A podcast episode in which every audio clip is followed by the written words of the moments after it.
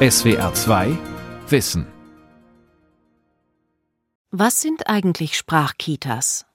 Manche denken an Fremdsprachen, doch es geht nicht um Dreijährige, die Englisch oder Chinesisch lernen.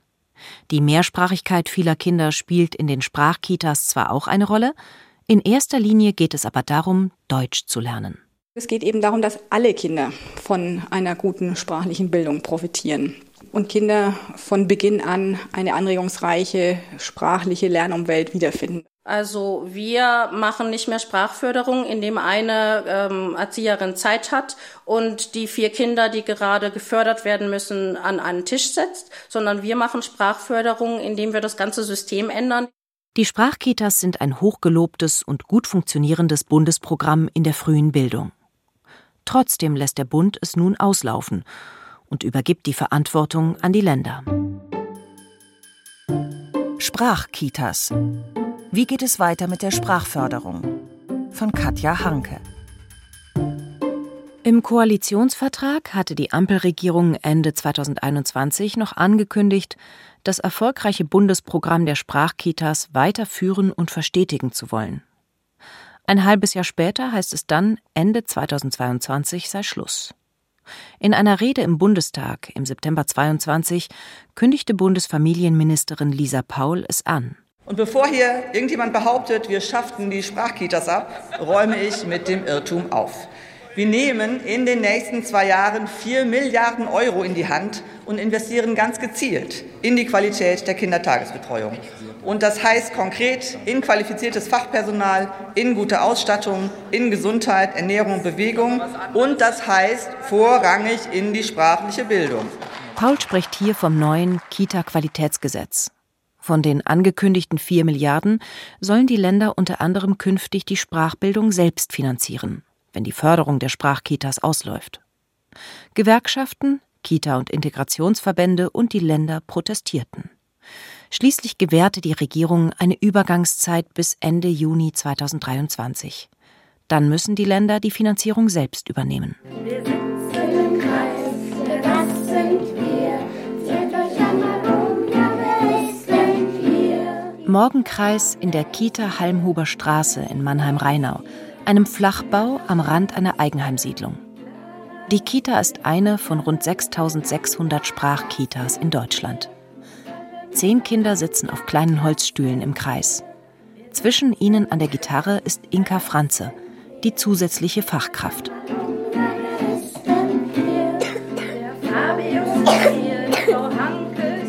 Eigentlich müssten 22 Kinder hier sein. Die Hälfte der Gruppe ist allerdings krank. In der Mitte des Stuhlkreises steht eine durchsichtige Kunststoffkiste. Darin verschiedene Gegenstände wie eine Mütze, Sonnencreme oder Handschuhe. Daneben liegen zwei Bilder. Sonne, eine Palme, eine Ananas, ein Krebs und ein Mädchen und ein Junge. Auf diesem Bild ist ganz klar Sommer. Auf dem anderen ist Winter. Wer möchte, nimmt einen Gegenstand aus der Kiste, benennt ihn und legt ihn zum richtigen Bild. Ein Mädchen greift eifrig einen Flipflop und steht dann etwas ratlos da. Wie heißt das eigentlich? Sie weiß es nicht. Die anderen helfen.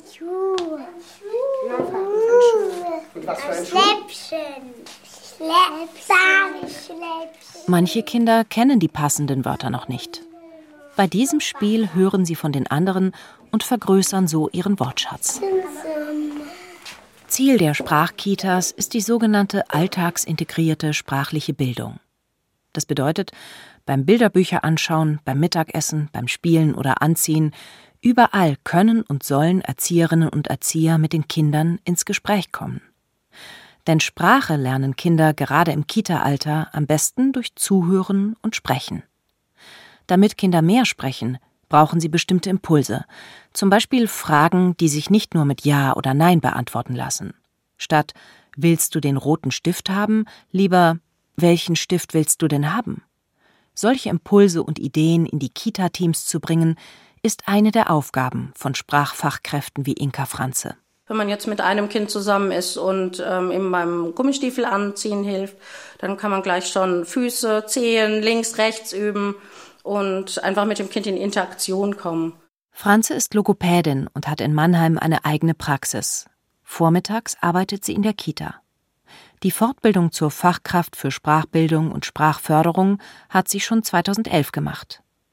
Als Sprach-Kita-Kraft bekommt sie 70 Stunden Fortbildung im Jahr und kann sich jederzeit an ihre Fachreferentin wenden. Diese Fachberatung ist die zweite Säule des Programms. Inka Franze wirkt als eine Multiplikatorin und gibt die Inhalte der Fortbildungen an das Kita-Team weiter. Ich bin in jeder Teamsitzung dabei und habe dann so ungefähr eine halbe Stunde Zeit im Idealfall. Oft gebe ich auch zwischendurch mal kleine Impulse weiter, indem ich einfach mit den Erziehern spreche oder kleine Zettel verteile und Aufgaben verteile. Ähm, zum Beispiel, äh, wie viel Zeit verbringt ihr mit Bücherlesen in der Gruppe? Die Sprachbildung spielt sich im Kita-Alltag ab von Anfang an und für alle. Im Gegensatz zur Sprachförderung. Dieser Ansatz unterstützt Kinder, die sprachliche Defizite haben. Sie findet in festgelegten Zeiten statt, mit bestimmten Lernzielen, einzeln oder in kleinen Gruppen. Nicht selten wird von Sprachförderung gesprochen, wenn alltagsintegrierte Sprachbildung gemeint ist und umgekehrt. Rund 7500 Teilzeitstellen hat das Bundesprogramm in den letzten sieben Jahren finanziert. Etwa jede achte Kita in Deutschland hat davon profitiert. Die Kita Halmhuber Straße in Mannheim ist seit dem Beginn dabei. Mehr als die Hälfte der Kinder hier sprechen in der Familie eine andere Sprache, sagt Kita-Leiter David Lorisch. Es nimmt immer mehr zu, dass wir einfach ähm, Kinder aufnehmen mit Migrationshintergrund, die einfach zu Hause kein Deutsch sprechen. Zu Hause wird meistens oftmals ausschließlich die Herkunftssprache gesprochen. Von den zehn Kindern im Morgenkreis haben fünf eine andere Muttersprache. Bulgarisch, Italienisch, Türkisch, Kroatisch. Deutsch haben sie in der Kita gelernt. Für diese Kinder sei Sprachkita-Fachkraft Inka Franze mit ihrem Wissen besonders wertvoll, sagt er. Da muss man einfach nochmal anders drauf gucken, wie geht man hier in der Kita damit um? Wie spricht man mit den Kindern? Wie lernen die Kinder quasi bei uns Deutsch? Das ist ja quasi Grundwortschatz erstmal erlernen, so die Grundbedürfnisse befriedigen, sozusagen Hunger auf Toilette. Das sind ja so kleine Schritte bis hin zu dann, dass sie dann irgendwann ganze Sätze oder sich auch gerade mit anderen Kindern dann äh, in der Interaktion austauschen können. Aber auch viele Kinder mit Deutsch als Muttersprache haben sprachliche Defizite. Auch ihnen tut die Sprachbildung in den Kitas gut. In welchen Situationen gute Anlässe zum Sprechen stecken und wie man sie füllen kann, Dazu geben die Sprachkita-Kräfte ihren Teams Tipps. Sie mache es auch gerne mal vor, sagt Inka Franze. Ja, also ich schaue, ähm, was die Kinder schon wissen und ähm, erweitere dann den Wortschatz. Zum Beispiel, wenn das Kind jetzt in der Puppenecke sitzt und die Puppe füttert und einfach immer nur sagt Essen, Essen, Essen, dann äh, komme ich mal vielleicht mal mit einem Käse hier, das Kind isst jetzt Käse und dann komme ich mit einem Brot und jetzt isst es Brot und so wird der Wortschatz dann erweitert. Und das haben sich die Erzieher dann auch abgeguckt und machen das jetzt auch so. Inka Franze dabei zu haben, sei eine große Stütze, sagt Kita-Leiter Lorisch. Klar ist in der Erzieherausbildung Sprache ein Thema, aber ein Thema unter vielen. Wenn man eine Sprachförderkraft hat, die hat ja einfach wirklich Ahnung von Sprache, Sprachbildung, Entwicklung und so weiter, wo wir gar nicht mithalten können. Klar, die Basics haben wir als Erzieher, aber gerade so bei, bei Schwierigkeiten, die ja einfach zunehmen. Studien zeigen, Gespräche auf Augenhöhe sind besonders gut für die Sprachentwicklung. Also über das zu sprechen, was die Kinder interessiert. Wenn die Erzieherinnen offene Fragen stellen, mit Neugier zuhören und Zeit für die Antworten lassen. Und exzellent sind die Gespräche, wenn Erwachsene und Kinder zusammen nachdenken, Gründe erforschen und spekulieren. Das kurbelt die sprachliche und die kognitive Entwicklung der Kinder an. Im deutschen Kita-Alltag des Personalmangels fehlt dafür allerdings oft die Zeit. Bislang bieten diesen Rahmen vor allem Sprachkitas, in denen eine zusätzliche Person sich um Sprachbildung kümmert.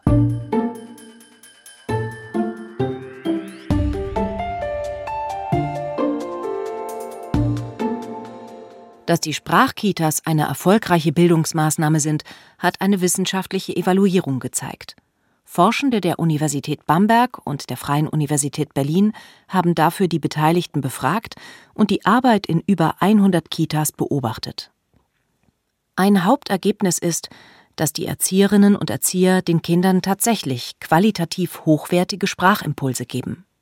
Wie gut diese Kinder letzten Endes Deutsch sprechen, haben sie nicht untersucht, denn das wurde bereits im Vorgängerprojekt Schwerpunkt Kitas, Sprache und Integration getan, sagt Katharina Klutschniok.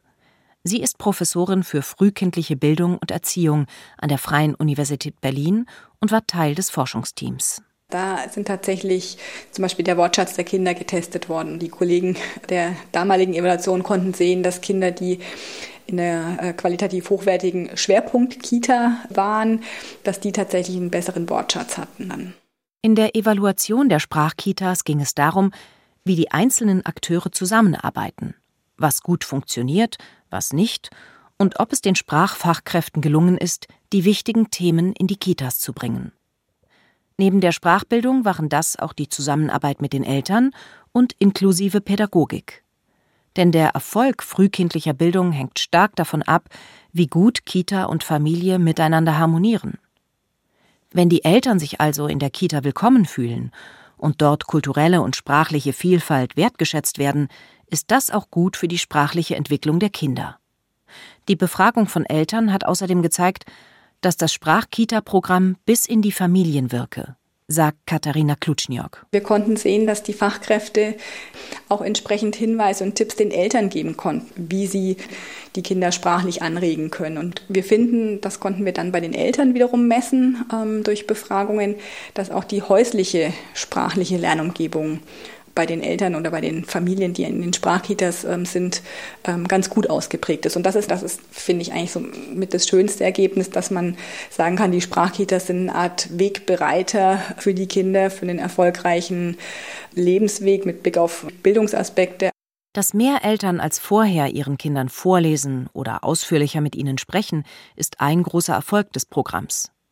Trotzdem übergibt es der Bund Ende Juni 2023 nun aber nach siebeneinhalb Jahren in die Hände der Bundesländer. Schließlich herrscht in Deutschland Bildungsföderalismus und Kitas sind Ländersache. Für Sprachkitas und Sprachbildung könnten die Länder nun einen Teil der Mittel aus dem neuen Kita-Qualitätsgesetz verwenden, heißt es im Bundesfamilienministerium. Dieses folgt übrigens auf das gute Kita-Gesetz, das Geld daraus hatten einige Länder vor vier Jahren vor allem dafür verwendet, die Kita-Beiträge abzuschaffen. Bis zu 50 Prozent des Geldes dürfen die Länder auch weiterhin in die Beitragsfreiheit stecken.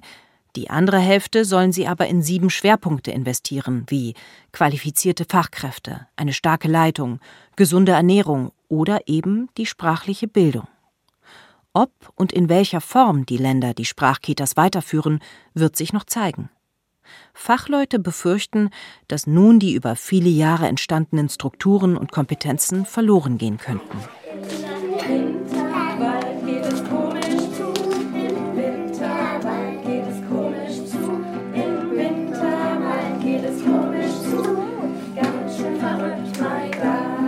Auch in der Mannheimer Kita Halmhuber Straße war das Team vom Ende der Sprachkitas überrascht. Dass dieser Ansatz der Sprachbildung fruchtet, erlebt Fachkraft Inka Franze immer wieder. Ganz besonders gern singen die Kinder, sagt sie. Lieder gelten in der Forschung als super Input. Verschiedene Studien haben gezeigt, dass Kinder, die viel singen, einen größeren Wortschatz haben als die, die ohne Lieder aufwachsen. Nach dem Morgenkreis schaut sie mit einem Mädchen ein Buch an. Die zwei sitzen auf einem Sofa, das Mädchen auf Franzes Schoß. Normalerweise würde sie zum Vorlesen eine ruhigere Ecke wählen, sagt sie. Weil aber zu viele Erzieherinnen krank sind, sitzt sie heute mitten im Trubel, um auch auf die anderen Kinder zu schauen. Das Mädchen hat erst in der Kita Deutsch gelernt. Interessiert schaut sie auf die Bilder, sagt aber nichts. Zwei Jungen setzen sich dazu. Und das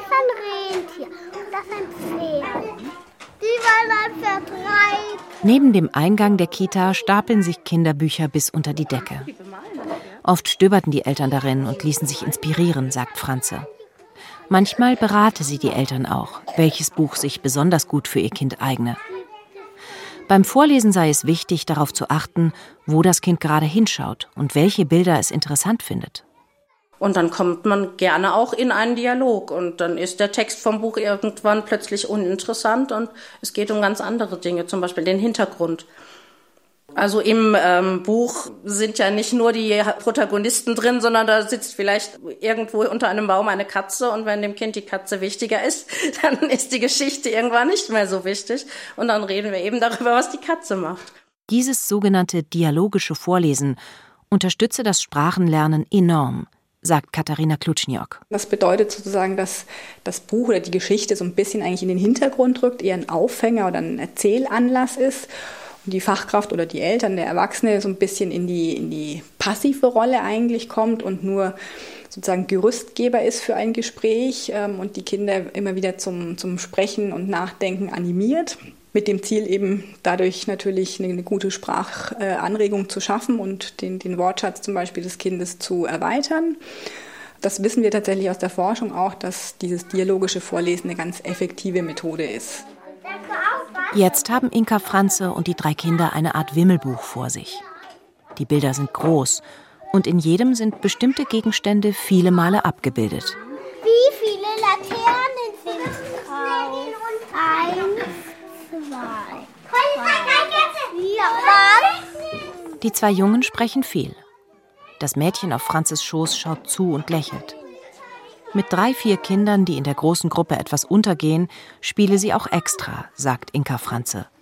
Dann sprechen auch diese Kinder mehr.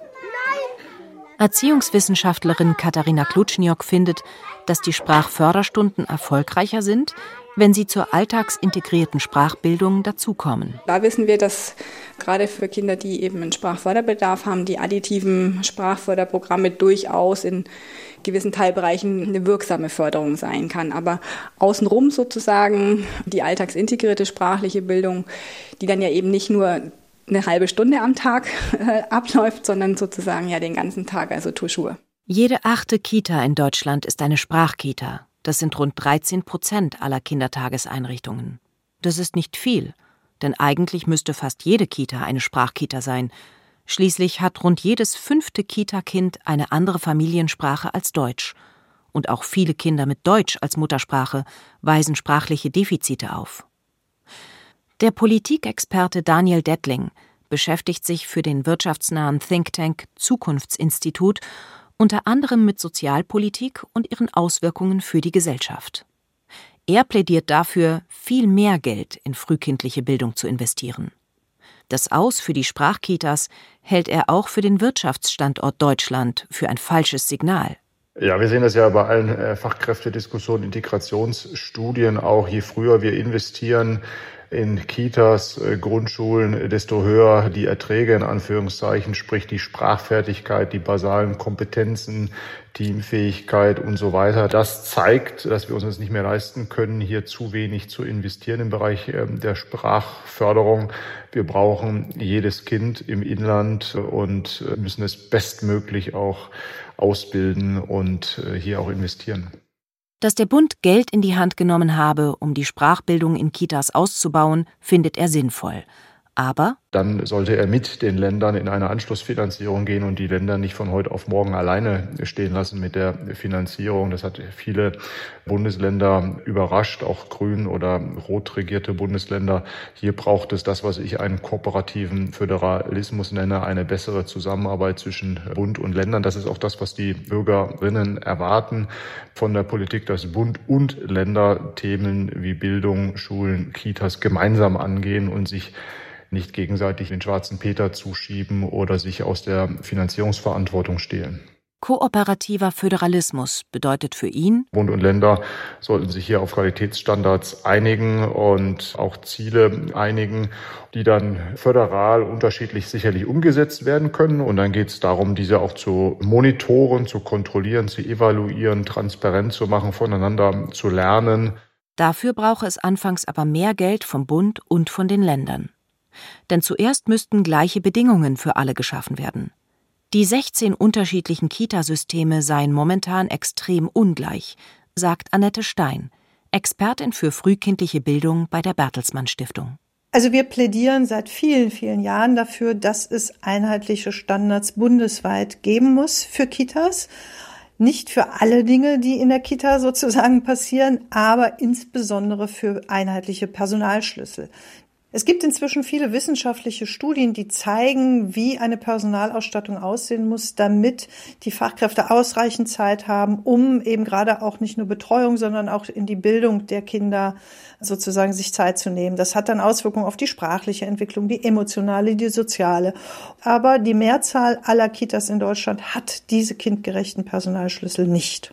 Entscheidend sei gar nicht, ob das Programm Sprachkitas weitergeführt werde oder nicht, so Stein, sondern dass Bund, Länder, Kommunen und Träger jetzt gemeinsam eine Strategie entwickelten, um die Gesamtsituation zu ändern. Die Kitas brauchen mehr Personal. Mittelfristige Lösungen seien Ausbildung, Investitionen und geänderte gesetzliche Rahmenbedingungen in den Ländern. Wir brauchen aber auch kurzfristige Maßnahmen, damit eben jetzt ein Kollaps wirklich verhindert wird. Und das bedeutet zum Beispiel zusätzliche Hauswirtschaftskräfte und Verwaltungskräfte, die die Erzieherinnen entlasten können und für ihre eigentliche pädagogische Arbeit, zum Beispiel der Sprachbildung, dann auch mehr Zeit zur Verfügung haben. Obwohl die Sprachbildung in den Alltag einfließt, braucht es trotzdem freie Minuten, um mit nur einem Kind beim Anziehen reden oder mit ihm über ein Thema nachdenken zu können. Inka Franze, die zusätzliche Sprachfachkraft aus Mannheim, kennt das aus Erfahrung. Die Erzieher wollen immer Input von mir. Das Problem ist eigentlich eher, dass sie vielleicht manchmal keine Zeit haben, weil viel zu wenig Erzieher in der Gruppe sind, die dann einfach auf die Sicherheit achten müssen und jetzt nicht unbedingt die eins zu eins Situation so machen können, wie ich das kann, weil ich ja einfach die Zeit dafür habe. Gerade deshalb ist ihre halbe Sprachkita-Stelle so wichtig. Sie ist nicht nur zusätzlich, sondern eben auch für Sprachthemen reserviert. Franze kann sich zum Beispiel die Zeit nehmen, zu schauen, welche Bücher oder Spiele mit Blick auf Sprachbildung besonders gut sind. Besonders beliebt seien gerade die Tiptoy-Bücher und Spiele, sagt sie. In denen führt eine elektronische Stimme die Kinder durch die Geschichte. Mit einem dicken Stift tippen sie auf bestimmte Passagen oder Bilder und der Stift reagiert. Die Stimme erklärt etwas, erzählt Geschichten, spielt Lieder oder gibt Rätsel auf. Dann schalte ich den Stift ein.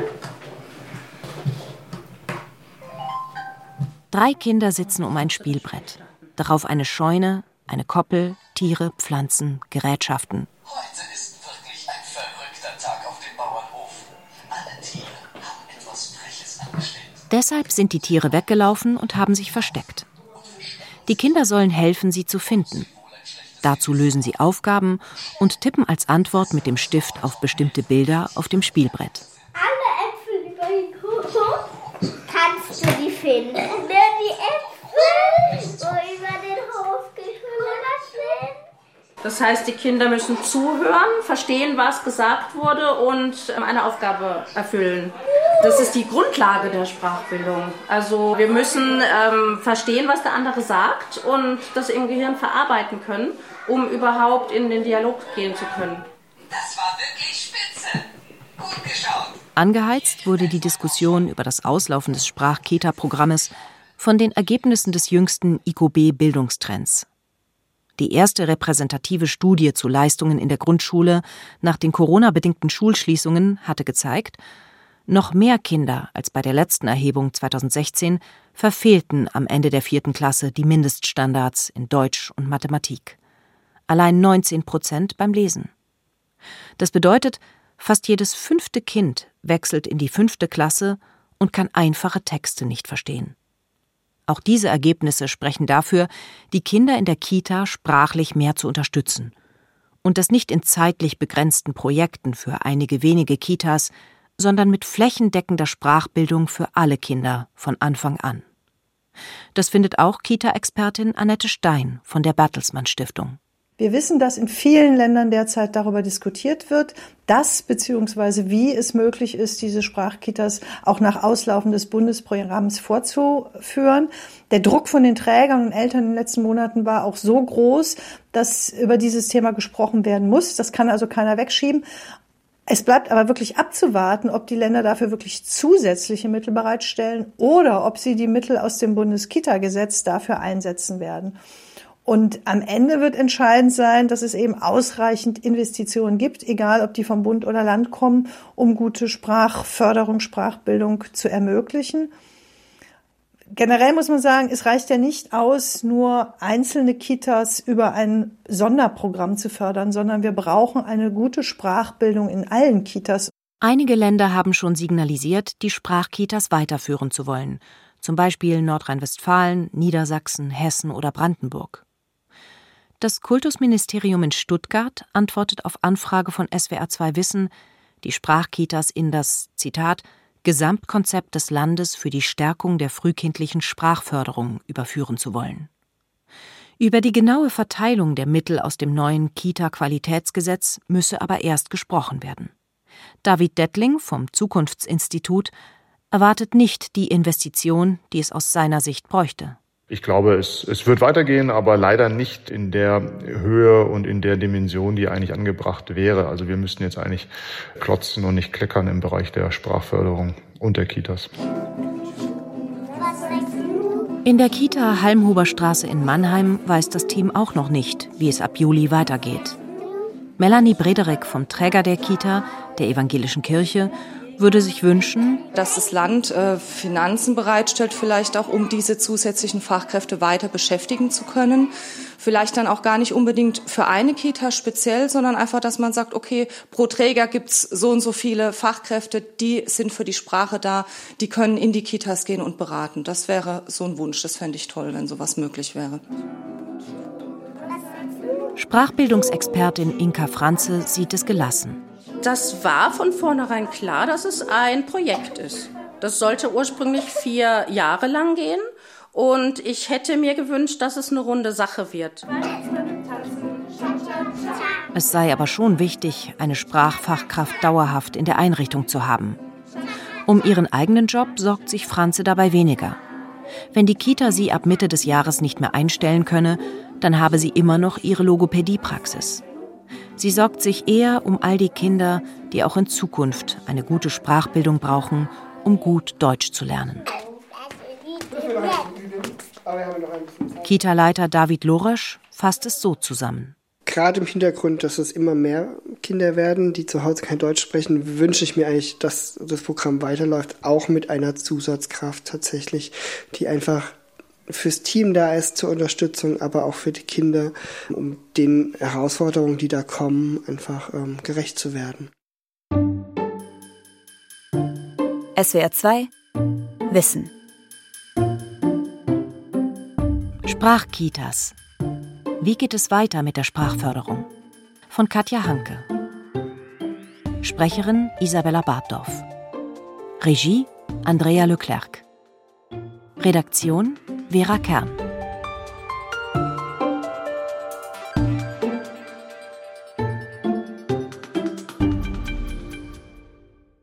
SWR 2 Wissen. Manuskripte und weiterführende Informationen zu unserem Podcast und den einzelnen Folgen gibt es unter swr2wissen.de.